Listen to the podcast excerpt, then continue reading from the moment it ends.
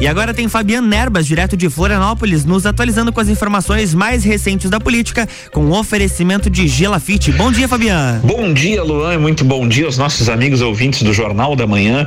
Estamos no ar com mais uma coluna Política comigo, Fabiano Nerbas, o nosso encontro marcado de todas as quintas-feiras, sempre das sete da manhã e sete trinta. Nós estamos aqui pela RC7 falando sobre tudo o que foi notícia, o que movimentou os bastidores bastidores políticos, eh, seja aqui direto da capital do estado, seja de Brasília, seja política local da região serrana, aquilo que realmente movimentou os bastidores e que foi polêmica né, durante a semana que passou. E essa semana aí tivemos eh, realmente muita movimentação política para variar, né? Isso não é novidade aí no Brasil, movimentação forte realmente e nessa semana, é, pelo menos aí dois movimentos é, que de fato acabaram chamando atenção, é, especialmente na política nacional, né? É, tivemos aí a leitura, né? A leitura do polêmico relatório final da CPI, né? Da Covid-19, o relatório do senador é, Renan Calheiros, né? Deu o que falar aí na imprensa normal, nas redes sociais, né? Tanto na imprensa tradicional, quer dizer, quanto nas redes sociais realmente chamou demais atenção, especialmente porque o relatório foi bastante duro com o presidente Jair Bolsonaro, o que já era esperado, né? Houve um vazamento, né? Na verdade, até antecipado desse relatório aí. É, na imprensa, né?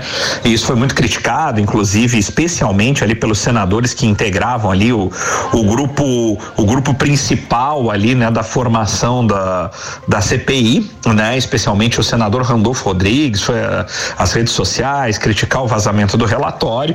O fato é que se esperava que talvez eh, houvesse até um, digamos assim, uma maior complacência, acabaram atrasando, né, um dia a mais a leitura do relatório justamente por causa do vazamento das informações mas no final das contas, o relatório acabou de fato pedindo o indiciamento do presidente Jair Bolsonaro, de seus três filhos, né? E de mais seis, 60, foram 65 presidente Jair Bolsonaro e mais 65 pessoas. Dentro dessas 65 pessoas em que foram foi, se, se foi pedido o indiciamento, na, no relatório da CPI da Covid-19 também estão os três filhos do presidente Jair Bolsonaro.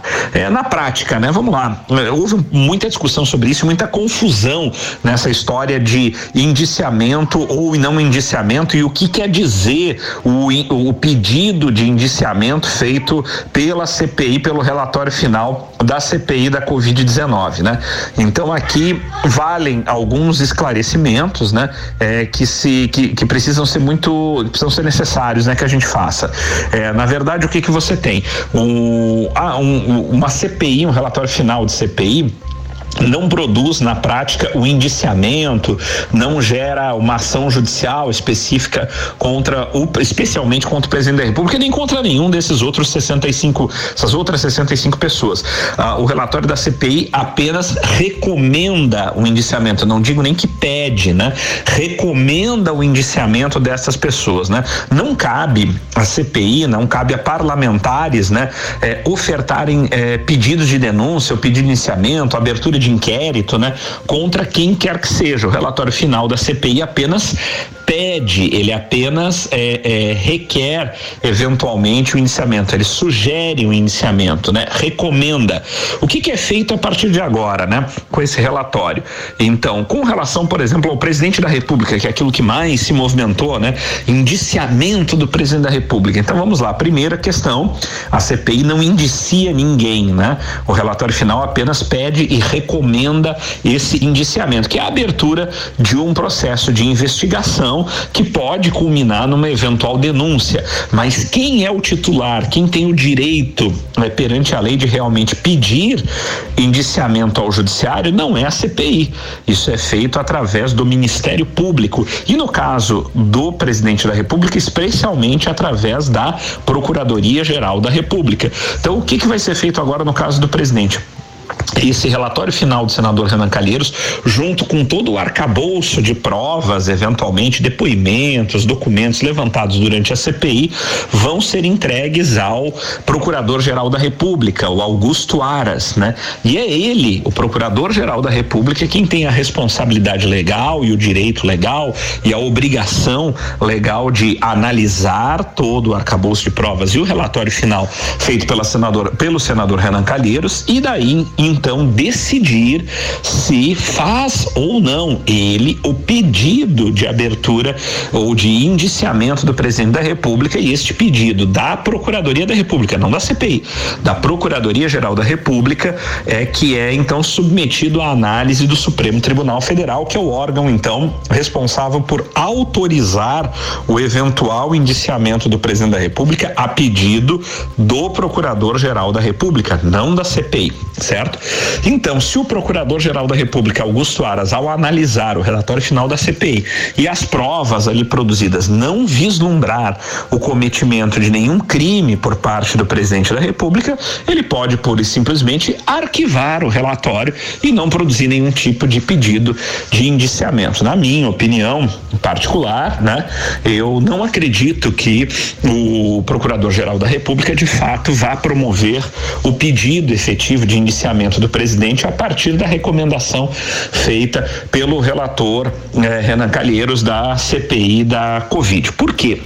Por uma questão não apenas, eu nem vou entrar aqui no mérito de questões jurídicas, porque isso demandaria que eu tivesse analisado, né, todos as provas e tudo aquilo que foi produzido, mas falando eminentemente da questão política envolvida, nós temos o seguinte, no próximo mandato, o próximo presidente da República que for eleito no ano que vem, em 2022, vai poder indicar mais dois ministros do Supremo Tribunal Federal. Abrem duas vagas para o Supremo Tribunal Federal ao longo do mandato do próximo presidente em 2022. O presidente Jair Bolsonaro é, nós sabemos, é franco o candidato à reeleição, né? E se as eleições fossem hoje, o presidente da República teria uma grande chance efetivamente de vencer as eleições. As eleições não são hoje, vão ser ano que vem, vai depender muito do cenário eleitoral. Mas todo o trabalho de, vamos dizer assim, futurologia, de tentativa de adivinhação do que vai acontecer numa eleição, se faz sempre no ano antecedente a ela e você projeta mais ou menos o cenário atual para 2020 2022.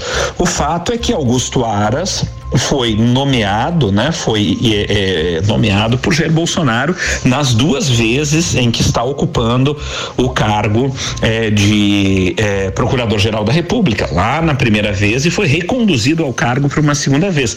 Lembrando que Augusto Aras não integrou sequer aquela famosa lista tríplice de é, procuradores, né? Eleitos diretamente pelos seus pares que é encaminhado presidente da República. O presidente não precisa necessariamente escolher um dos três nomes indicados pela Procuradoria da República, e foi o caso de Aras. Aras sequer foi votado, esteve entre os três mais votados e mesmo assim foi escolhido por Jair Bolsonaro para a Procuradoria da República e foi reconduzido ao cargo novamente, ainda dentro do mandato do presidente. E corre né?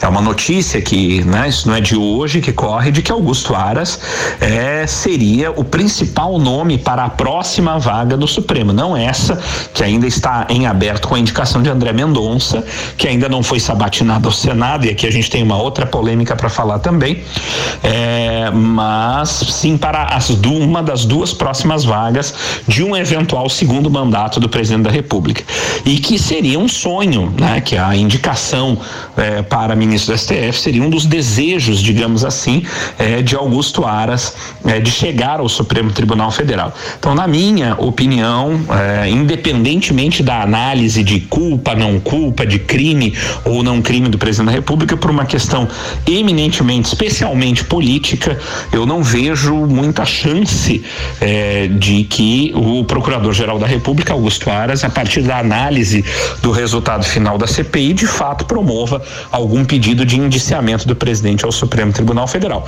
A conferir, obviamente, né? Mas essa é a minha opinião. Não vejo nada, não vejo chance a princípio, de que realmente o relatório final da CPI vá ocasionar alguma coisa iminente, algum risco iminente do presidente da República sofrer indiciamento, ainda mais, como eu disse, porque o titular desse pedido é Augusto Aras, procurador-geral da República, nomeado e reconduzido ao cargo pelo próprio Jair Bolsonaro. Isso tudo aliado, é, somado ao fato das duas vagas para o Supremo Tribunal Federal que se abrem num eventual próximo mandato do presidente Bolsonaro, é, para os quais, para qual, né, uma dessas duas vagas, o Augusto Aras é um dos favoritos, digamos assim, para chegar ao Supremo. Então tem toda essa questão política envolvida que, na minha opinião, realmente torna bastante difícil qualquer tipo de análise mais criteriosa ou diferenciada do relatório final da CPI da Covid, frente, obviamente, ao Procura Procuradoria-Geral da República. Quanto aos outros 65 eh, indiciados, incluindo aí os filhos do presidente, isso é uma incógnita, né? Porque daí cada um tem um foro diferente, deputado sem um foro, quem não é deputado, quem não é político, vai para o foro comum, né? Vai para análise do Ministério, dos ministérios públicos locais, outros ministérios públicos federais, enfim, é, então vai depender muito. Pode ser que alguém realmente acabe sendo indiciado dos outros 65. Eu falo especificamente aqui que acho muito difícil algum pedido de indiciamento do presidente partir da Procuradoria Geral da República, é, que é quem tem realmente a competência para fazer isso, né, dentro do quadro político. Não vejo esse risco para o presidente, independentemente do que foi apurado ou não contra ele lá né, nos trabalhos da CPI, né, meus amigos? Mas, como eu disse, ainda a conferir, né? É, bem, meus amigos, nós estamos chegando no final desse primeiro bloco, onde a gente falou muito de política nacional, especialmente com relação ao relatório final da CPI da Covid, algo que movimentou muito a semana. No segundo bloco, a gente vai falar mais um pouco ainda de política nacional. Tivemos aí uma votação polêmica ontem, né? Na Câmara dos Deputados, a famosa PEC da Vingança, a PEC 05, né?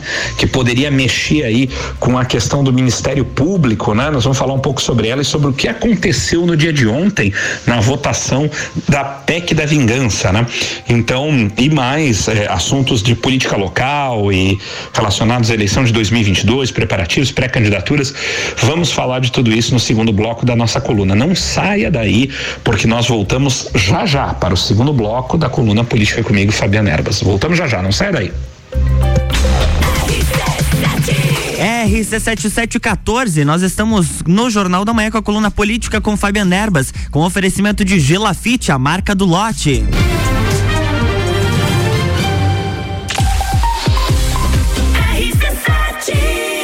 Realize o seu sonho. Início imediato do MBA FGV em Gestão Empresarial. E nas próximas semanas, o início dos MBAs em Gestão Comercial, Gestão Financeira, Controladoria, Auditoria e Compliance, Gestão Estratégica de Pessoas, Desenvolvimento Humano de Gestores, Gerenciamento de Projetos, Marketing e Mídias Digitais. É FGV, é presencial. Informações 98806 4170 mebbrasil.com Construa sua casa no loteamento Pinhais, no bairro Pega em Lages. Lotes de 360 metros quadrados com infraestrutura completa. Parcelas de 1.450 reais e com entrada de 14.863. Aproveite as últimas unidades. Ligue 47 3365 8800. Gelafite, a marca do lote. RC7716, estamos de volta no Jornal da Manhã com a coluna política com Fabiana Erbas, no oferecimento de Gelafite, a marca do lote.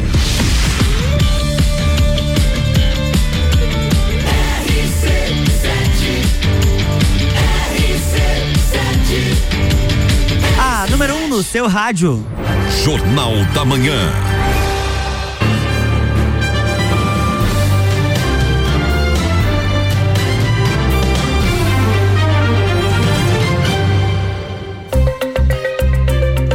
Estamos de volta, bloco 2. Olá, Luan, e olá, amigos ouvintes do Jornal da Manhã. Estamos de volta com o segundo bloco da nossa coluna Política comigo, Fabiana Erbas, aqui pela rádio RC7, o nosso encontro marcado de todas as quintas-feiras, sempre das sete da manhã às sete trinta. A gente está aqui eh, repercutindo e falando sobre tudo aquilo que movimentou os bastidores políticos estaduais, o bastidor nacional, os bastidores da política local, falando sempre aqui diretamente da capital do estado. E falamos no primeiro bloco aí muito sobre a leitura do relatório final da CPI da Covid-19 e os possíveis impactos futuros, né? O que acontece a partir de agora após a leitura, especialmente em relação à questão polêmica do eh, pedido de indiciamento, suposto pedido de indiciamento do eh, presidente da República feito pela CPI da Covid no relatório final do senador Renan Calheiros, né? A gente esclareceu que CPI não pede indiciamento, CPI recomenda indiciamento. Quem faz pedido de indiciamento é o Ministério Público, no caso específico do presidente da República, o Procurador-Geral da República, como a gente explicou. Então, ainda tem um caminho a ser percorrido e a titularidade para promover ou não pedido de indiciamento e a autorização é feita pelo STF.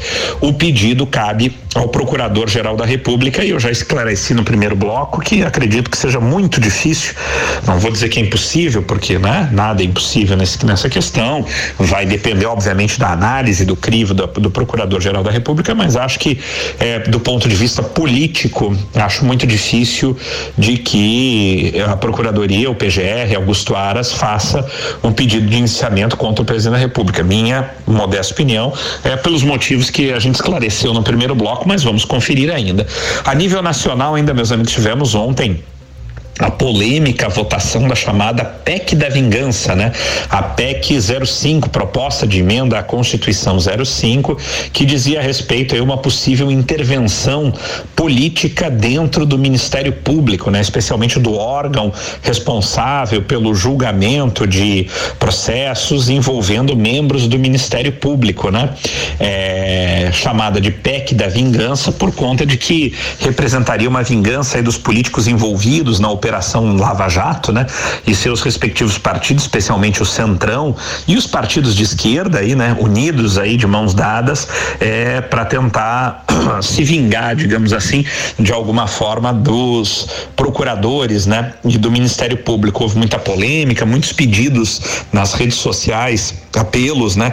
De membros do Ministério Público aí representados pelo eh, procurador Deltan Dallagnol, né? Que era o, o, procura, o então procurador-chefe da Operação Lava Jato, né? Colocando aí, pedindo à sociedade uma mobilização contrária à aprovação dessa, dessa proposta de emenda da Constituição e funcionou. Na prática, realmente funcionou, porque faltaram apenas 11.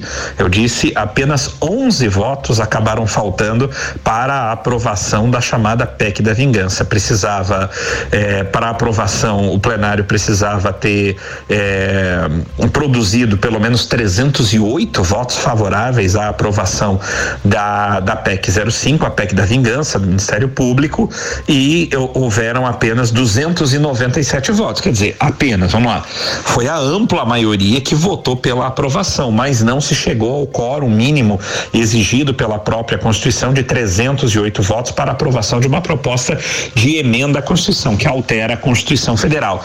Então foi, acabou sendo derrotada a PEC da vingança e essa foi a primeira grande derrota do atual presidente da Câmara, Arthur Lira, porque foi Arthur Lira que eh, durante todos os últimos dias articulou e tinha a certeza de que essa PEC 05, a proposta de emenda constitucional chamada PEC da vingança, seria aprovada, mas no final das contas, 11 votos faltaram. 11 votos que Arthur Lira contava como seus acabaram não digitando o voto sim à PEC, né? Porque a gente sabe que muitos deputados aí eh, iriam ter que prestar contas às, às suas bases eleitorais se acompanhassem as recomendações, né? As, eh, os encaminhamentos de votos dos seus partidos, né? Eh, então apenas o Podemos, a Rede, o Partido Novo e o Cidadania acabaram é, recomendando, né? Acabaram conduzindo o voto não, né? Os demais partidos todos é, conduziram o voto sim. Porém, muitos parlamentares de partidos que é, recomendaram o voto sim acabaram votando não, justamente por conta de responder localmente às suas bases. É, foi o caso aqui de Santa Catarina. A ampla maioria aí dos deputados da bancada catarinense votaram não, votaram pela rejeição. Ainda bem, né? Ainda bem. Seria uma excrescência aí se essa essa PEC da vingança, cujo, cujo nome já já diz tudo, né? Você fazer uma pro, proposta de emenda à Constituição para se vingar eh, de procuradores e do Ministério Público, que é o órgão promotor das investigações eh, eh, sobre corrupção no Brasil, seria um completo absurdo se realmente aquela proposta passasse. Então, foram só 11 votos que evitaram, mas evitaram. Se evitou que realmente um mal maior fosse feito ainda ao país nessa questão eh, do combate à corrupção. Como já dissemos, a Operação Lava Jato acabou sendo desmontada ao longo dos últimos anos, desde 2019 para cá, e também as estruturas montadas pela, pela Procuradoria da República, pelo Ministério Público Federal, ao longo da Operação Lava Jato, estruturas tendentes ao combate à corrupção, acabaram também sendo desmontadas de 2019 para cá. É, a PADCAL, realmente, no combate à corrupção, seria de fato a aprovação dessa PEC número 05, né? Muita gente não sabe, olha, Fabiano, o que, que era essa PEC da vingança, o que, que, que eles estavam querendo? Na verdade, a ideia era mudar a forma do Conselho, do Conselho Federal do Ministério Público, né? Do Conselho Maior aí do Ministério Público, é, que é o órgão responsável aí pelo julgamento de processos, né? Pelo julgamento de reclamações, de processos frente a membros do Ministério Público, né?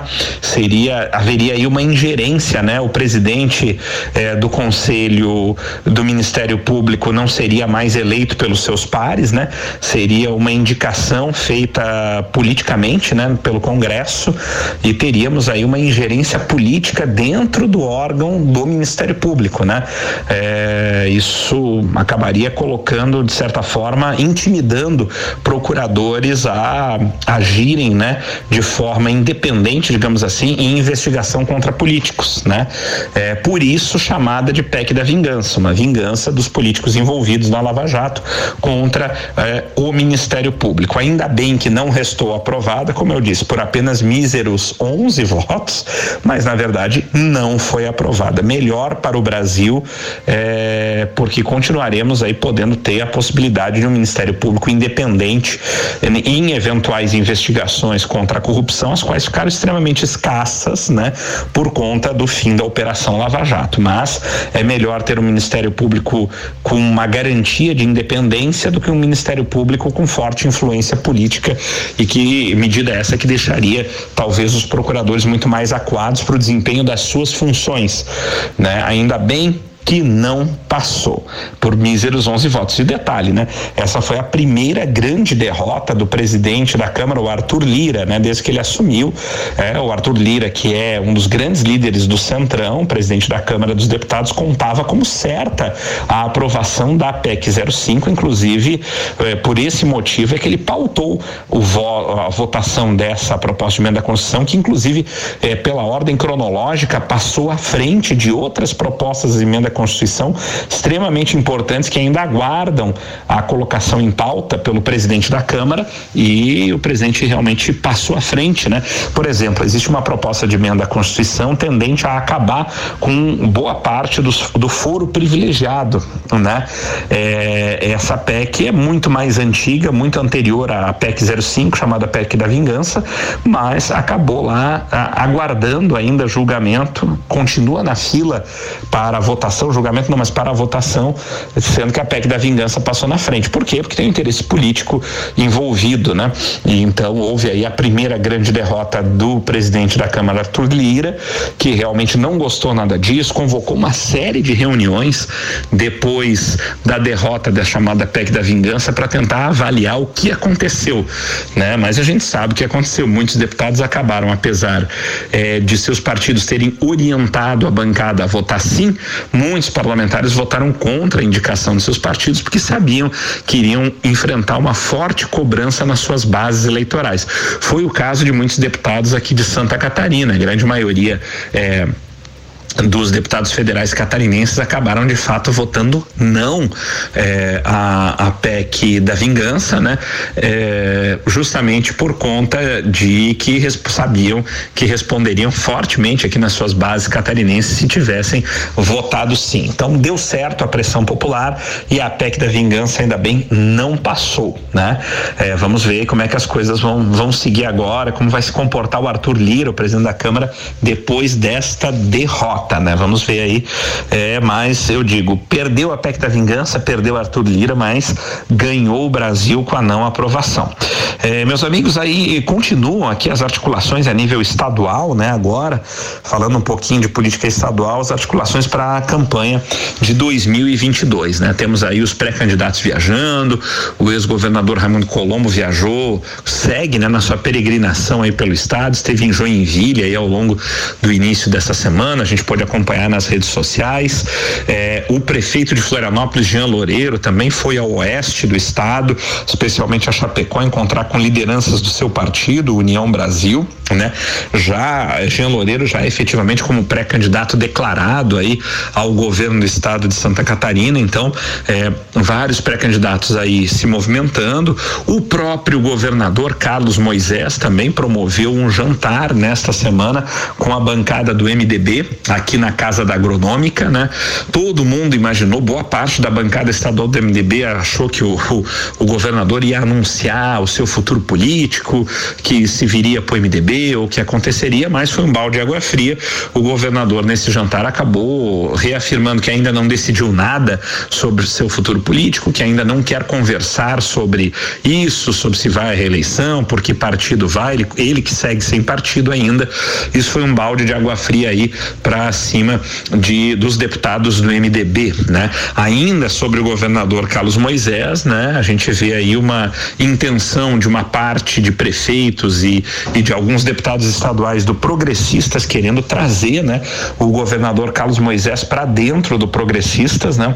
A gente não sabe se isso de fato vai acontecer porque existe aí um interesse do ex-presidente do ex-governador eh, eh, e senador Espiridião Amin, de repente talvez eh, ser candidato ao governo do estado, dependendo se o presidente da República Jair Bolsonaro vier para progressistas.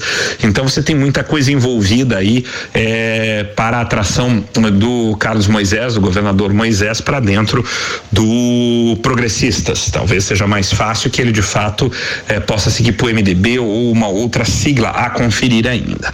Bem, meus amigos, chegamos ao final de mais essa coluna política comigo, Fabiana Erbas, aqui dentro do Jornal da Manhã, sempre em nome de Gelafite, a marca do lote, com loteamento Pinhais, lotes prontos para construir no bairro da Penha, em Lages, com infraestrutura completa, com água, esgoto, iluminação e o que é melhor, pronto para você construir. Você compra o seu lote e já pode começar a construção da sua casa própria, do seu comércio imediatamente. Visite o plantão de vendas lá na rua Allan Kardec, no bairro da Penha. Eu tenho certeza que você vai se encantar com o loteamento Pinhais e sair de lá com o seu lote.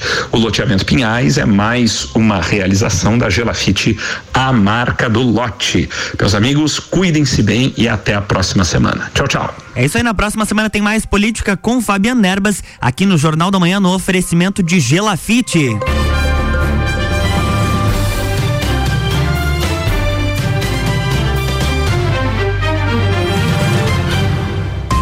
Jornal da Manhã.